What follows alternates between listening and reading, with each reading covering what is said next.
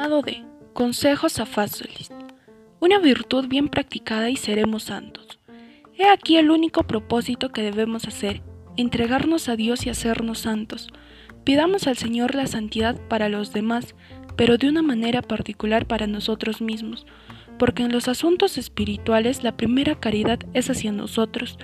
Después el Señor también hará santos a los que dependen de nosotros y por quienes rezamos. Ejercitando bien una virtud, tendremos todas las demás. Debemos preferir que se nos abrevie la vida si constituye un impedimento para cumplir la voluntad de Dios.